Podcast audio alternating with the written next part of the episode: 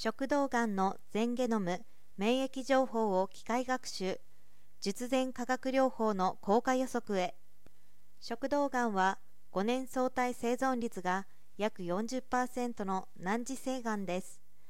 病理学的には扁平上皮がんと腺がんに分類されます。日本を含むアジアではほとんどが扁平上皮がんでその最大リスク要因は喫煙や飲酒です。がん情報サービス食堂ページによると年間約2.5万人が発症し約1.1万人が死亡しています。日本における食道扁平上皮がんの標準治療は複数の薬剤を組み合わせた化学療法の後に切除手術を行います。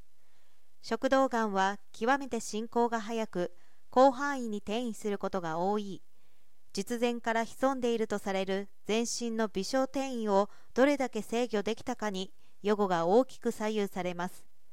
しかし化学療法の効果は40%から60%で治療開始前に予測できません。これまで予測が試みられてきたがその精度は高くなく再現性も乏しいため医療実装はなされていないということです。理研がんゲノム研究チーム近代外科学教室上部消化管部門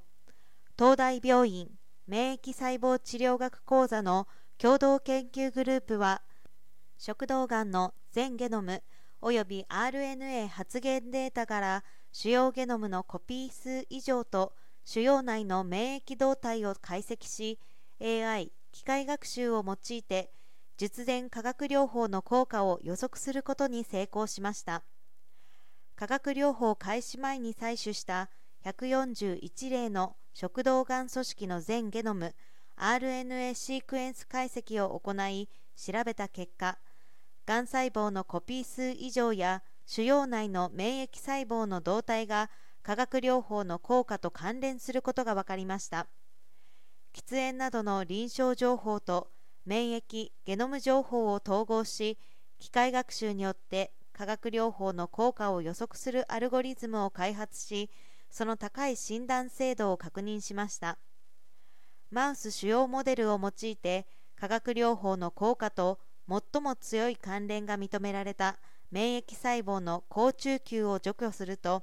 化学療法の効果が向上することも証明しました。